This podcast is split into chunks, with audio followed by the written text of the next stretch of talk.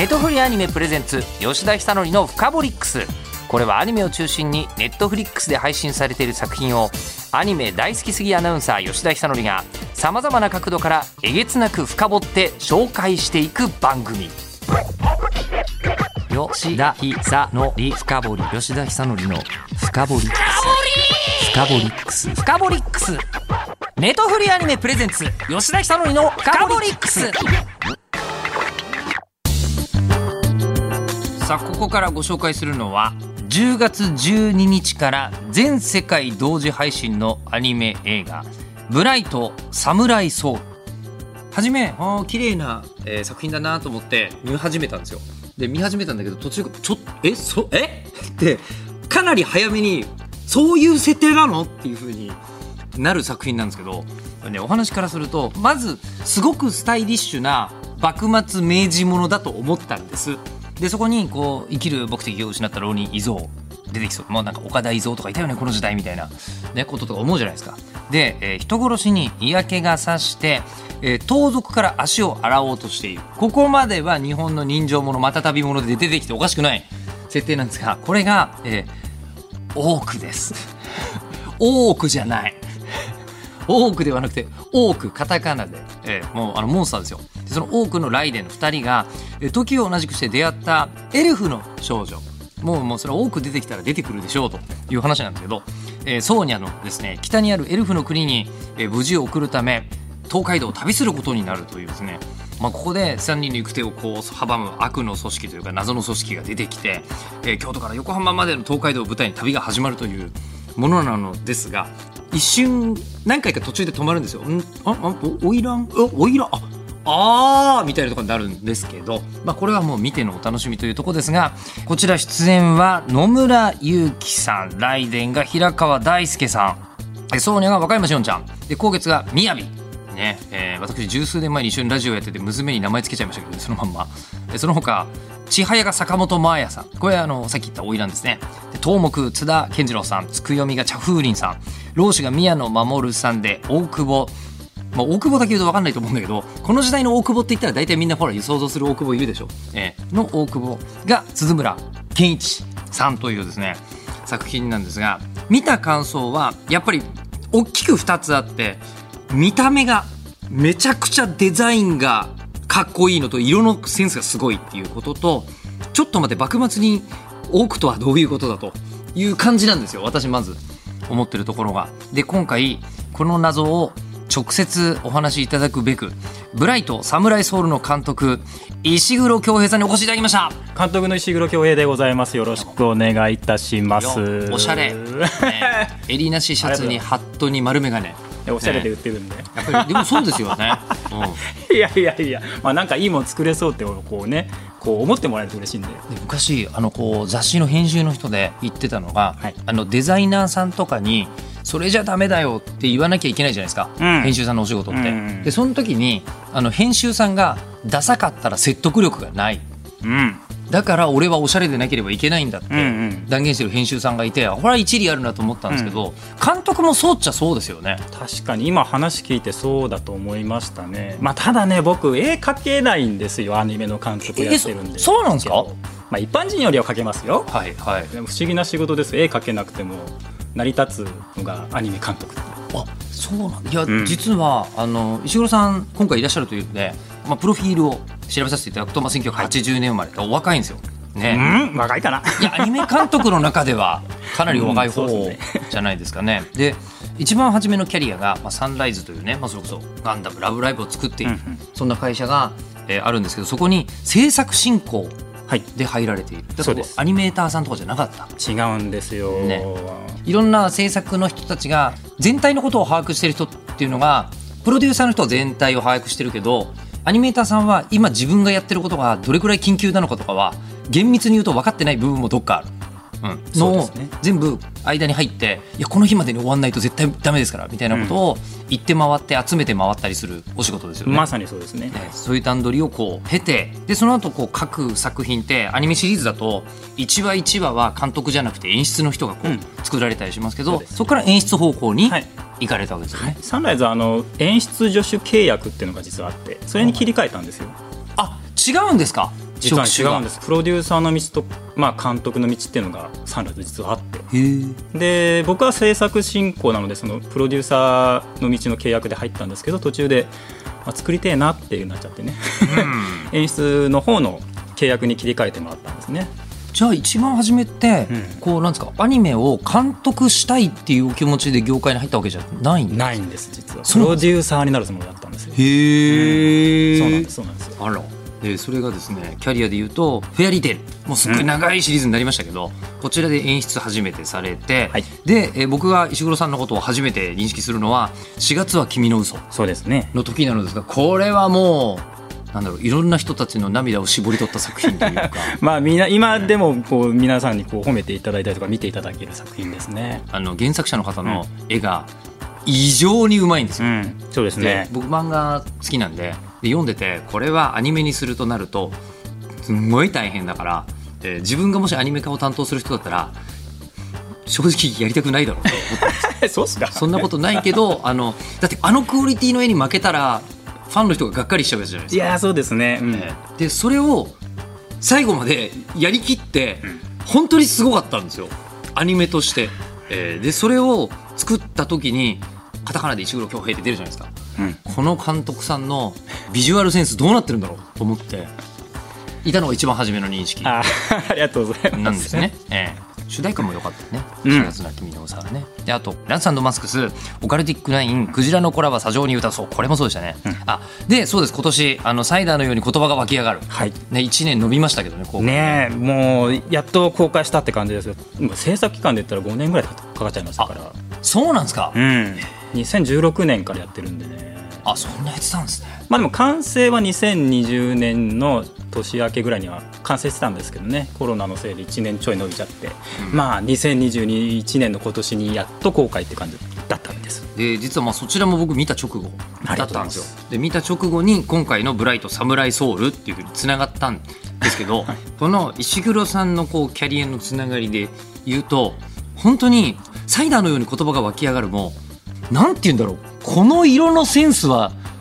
一体どこで誰がどうやって身につけたらこうなるのっていうぐらい美しいなるほど。ありがとうございます。アニメだったんですよ。うん、でその間にねいろいろとかっこいいなと思ったのが俳句がテーマなんだけど、うん、うん、俳句をあのこう何？えっ、ー、とタギング。タギングでそうタギングが出てこなかったイケてる若者たちが渋谷に書いたりするじゃないですか。脱線説明。わかりやすいですよね。でまあそういう世界なんですけどその世界が実写っぽくやったらアニメの面白さ多分もったいないんだろうなと思って、うん、もういろんなものがありえない色で塗られているのに綺麗なんですよ、うんうん、え。っていうのを見てで今回の「ブライト・サムライ・ソウル」にもつながっているのが違うんですよ両方のテイスト。ちゃんと厳密に作り分けてらっしゃるんですけど。石黒さん一番初めプロデューサーになりたかった人っていうより色彩設計の人になりたかったんじゃないのかみたいな。あでも初めて言われた。でも色に関しては、はい、まあ、サイコトもそうですしあのブライサムライソウルもそうですけどやっぱ褒めていただくことが多いんですけど、さっき言ったみたいに僕絵描きじゃないんでねなんかイメージしかないんですよ。イメージ？そうですそうです、こういう感じの色味にしたいぐらいしかなくて実際にそれを作れるわけではね実はないんですよね。え僕写真家になりたい気持ちとかあるのかなとか思いながら見てたんです作品。いやなかったですね。僕はどっちかっていうともっと学生の時音楽ずっとやってたんでミュージシャンになりたかったんでそうです音楽ですね。だから絵なんてね書いてなかったですよ。あの演出になろうってするまで。本当に。あのー、でも途中で作りたくなっちゃったのには、はい、なんか理由があるわけですか？まあそうですね。あの学生の時にその僕はミュージシャンになりたくてずっとバンドとか音楽活動をやってたんだけど、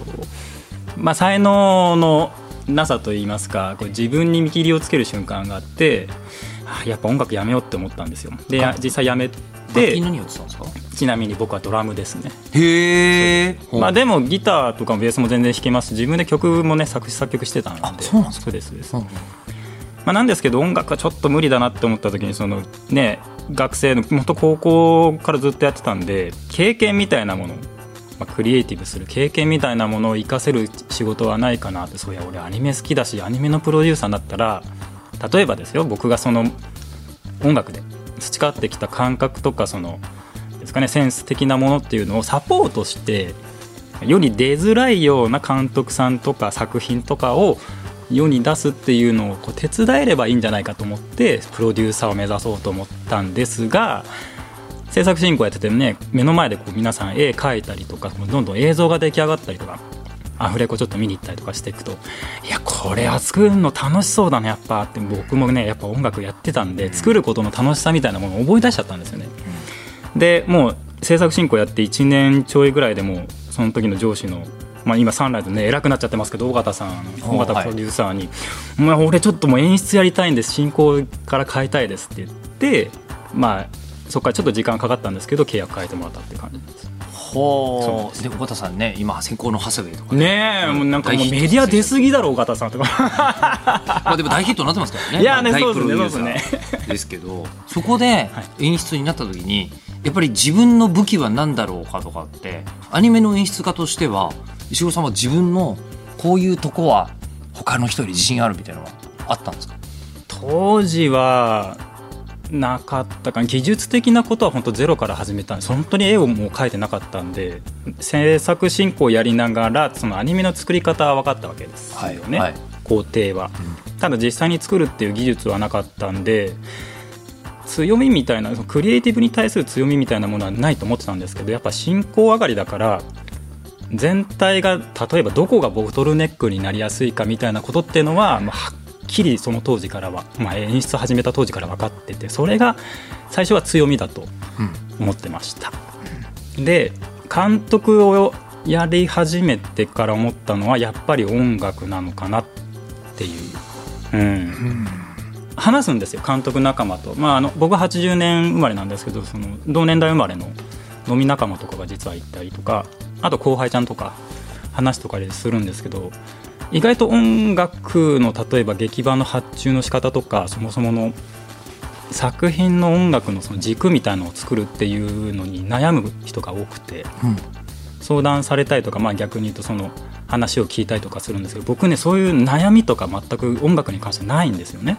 それが今この、ね、時になって監督のキャリアを積んでみてああ俺はやっぱ音楽が強みなんだなっていうのを思いました。やっぱり人間積み重ねてきたものがどっかにじんじゃうんですね、うん、そうですね。それは本当強く感じますね。で今回じゃあ先に音楽の話をすると、うん、今回のあの「ブライトサムライソウル」言うたら明治江戸末期の話なわけですよ。そうですね。で、うん、ここでいろんな音楽の付け方がありえるでしょう、ね、昔のこう時代劇みたいな音楽つけるとかまあ、いろんな選択肢がある中でライトだったんですよ。そうなんです。マスロック。はい、えー、そうなんですよ。マスロック。プログレッシブロックとか言った方が分かりやすいかもしれないですね、まあ、あのキング・クリムゾンとか、はい、あそこら辺に端を発する音楽なんですけど、まあ、インストメンタルの音楽で声は、まあ、ボーカルはないんですよね。ただそのリズムをこう前面に押し出していくような、うん、あの音楽なんですけども、まあ、見た目をねルックを輪にしてしまってるっていうのもあるし、うん。あとは今の時代だからこそ作れるものみたいな感覚もあったので例えば尺八的なその本当に日本に寄せた音楽というか音色かな、うん、っていうのをつけるつもりはもう最初からなかったんですよ。どちらかというとそのマスロックは、まあ、もちろん僕ライトがずっと好きでね10年来のファンなんですけど変拍子とか結構多用してて、あと間があるんですよ。ためがあるんですよ。その間の間に入るそのドラムのスネアとかとギターのカッティングとかがあのアニメのアクションでいうと剣のつばぜり合いのカンカンカンみたいなのとかチャンバラ感。そう近いなってずっと思ってたんですよね。はいはいはい、うん、だからまあそういうチャンバラ的なものがあの仕事で舞い込んできた時にはいつかマスロックというかライトに劇版お願いしたいなと思ってたんですよ、うんでね実際あの声かけてもらってこういう内容なんですけどどうですかってなった時にあこれはチャンバラあるしをライトにもしかしたら声かけるチャンスなんじゃないかと思って声かけさせていただいたというのが天罰ですね。で実際にこれ剣劇シーンはそれいっぱいあるんですよ。作品ででその剣撃シーンで音楽かかってるのがほとんどなんですけど、うん、まあ、剣撃シーンの音楽むちゃむちゃかっこいいですよ。かっこいいですよね、自分で言っちゃいますけど。言ってしまうとライトの音の音色の傾向って金属音なんですよね。そうですそうです、ね、まさにそうです、えー、その金属の音が聞こえてくることとで金属の音で奏でられる、えー、何？音楽ってチャンバラっぽいんだっていう、うん。そう。これまだ誰もやってなかったけどもったいないなこれそうなんですよ、ね。え。そこに気づけるのも多分強みなのかなとも思いますね、うん。でもじゃああのルックに関してはい、見た目なんですけど見た目ってあの悩みないんですか？まあね絵描きはではないじゃないんですけど逆に自分で絵描けないから毎回絵を変えられるとも思ってて。例えば吉田さんもその、はいはい。好きなアニメの絵の傾向って時々で変わったりしませんか？あ別にこれじゃなきゃっていうのは全然ないです。あないですよね。ないですないです。だから感覚としては近いと思うんですよね今好きなアートはこんな感じだじゃあそれをやろうってだけでで僕は絵を描けないからそこに癖がないんですよ、うん。から今回は明治にから大正ちょっと昭和の初期にかけてあの流行した新版画っていうジャンルがあるんですけども。新版画はい、旧来の版画からもうちょっとこうアップデートしたやり方とかそのビジュアルを考えていこうっていう、まあ、美術的なそのなんですかね活動みたいなものがあったんですよね。はいでその時代に活躍した吉田博っていう版画家がいてその吉田博町を目指そうぜっていうのが今回シンプルなあの方向性ですね。今日そのお手元に本持ってきていただいそうなんです一応ね吉田博全木版画集っていう画集を持ってきまして吉田さんにも見てもらおうかなと。この吉田博さんってことは、まあ、偶然あのよくいる名字で申し訳ないんですけど。そうですねあのこの吉田博さんってことはいつ頃の方になるんですか？えーっとね明治生まれだったと思うんですけど、まあ、でもめちゃくちゃ活躍したのは本当大正時代のはずですね。もともと版画家じゃなくって西洋画家だったんですけどあ確かにそうなんだ。40代ぐらいになってから版画を始めたんだったっけな？大正時代に活躍したっていうふうにおっしゃってましたけど、これ去年出た本ですって言われても全然不思議がない、そうなんおですしゃれな、うん。すごいなんかバイアスかけずに見ると本当に今っぽいんですよね。いやですよね。でちょっと今いただいたものをあ本当だ。下落合のアトリエにてっていうんで出てるのはもうもう 孫うことなき。昔って感じですよね。うん文豪みたいな写真が出てくるんですけど、はあ、でそしてこれいっぱい付箋が書いてあ本当だ本当におしゃれですよ、すごいですよねこれね。大正14年って書いてあるんですけどアンディ・ウォーホールとかの後みたいな感じなんですよ。ポップアートに僕も見えて。でそうその日本画っぽいものでその吉田博は風景画家なんですけど世界各国を回ってるんですよ、はいはい。だからあスフィンクスとかそうあったりとかタージマハルインドのタージマハルがあったりとかで、なんかね変な感覚になるんですよね。日本画っぽいのになんかいやこれ西洋なのか？みたいな。あと何ていうんですかね？その立体感みたいなのが。隠しきれない画力がすごいですよね。隠しきれない画力。これを版画って言われてもっていう。版画って奥行き出すの難しいらしいんですけどなんですけど奥行きもちゃんと感じるしすごいですね。ものすごいアーティストこれをはい。アニメでやりたいなってなっちゃうわけです僕は。これはもうあのブライトサムライソウルが来る前からちょっとイメージあった。ありましたね本当に吉田博が好きになったのは2016年くらいからなんです。で前作のそのサイダーのように言葉が湧き上がる。も、実は吉田博とか同じ時代に活躍した川瀬波水とか新版画のテイストも実は入れてたりするんですよ。特に自然物の描き方とか。でブライトサムライソウルは、まあ、そのシティ・ポップアート調のものは、まあね、文脈にも沿ってないんで外して完全に吉田博調というか新版画調で攻めようっていう形でまとめてみました。ネットフリーアニメプレゼンツ吉田久典のフカボリックス。番組ツイッターもあります。アットマークフカボリックスをぜひフォローしてください。ではまたお会いしましょう。ネットフリーアニメプレゼンツ吉田久典のフカボリックス。ここまでのお相手は日本放送アナウンサーの吉田久典でした。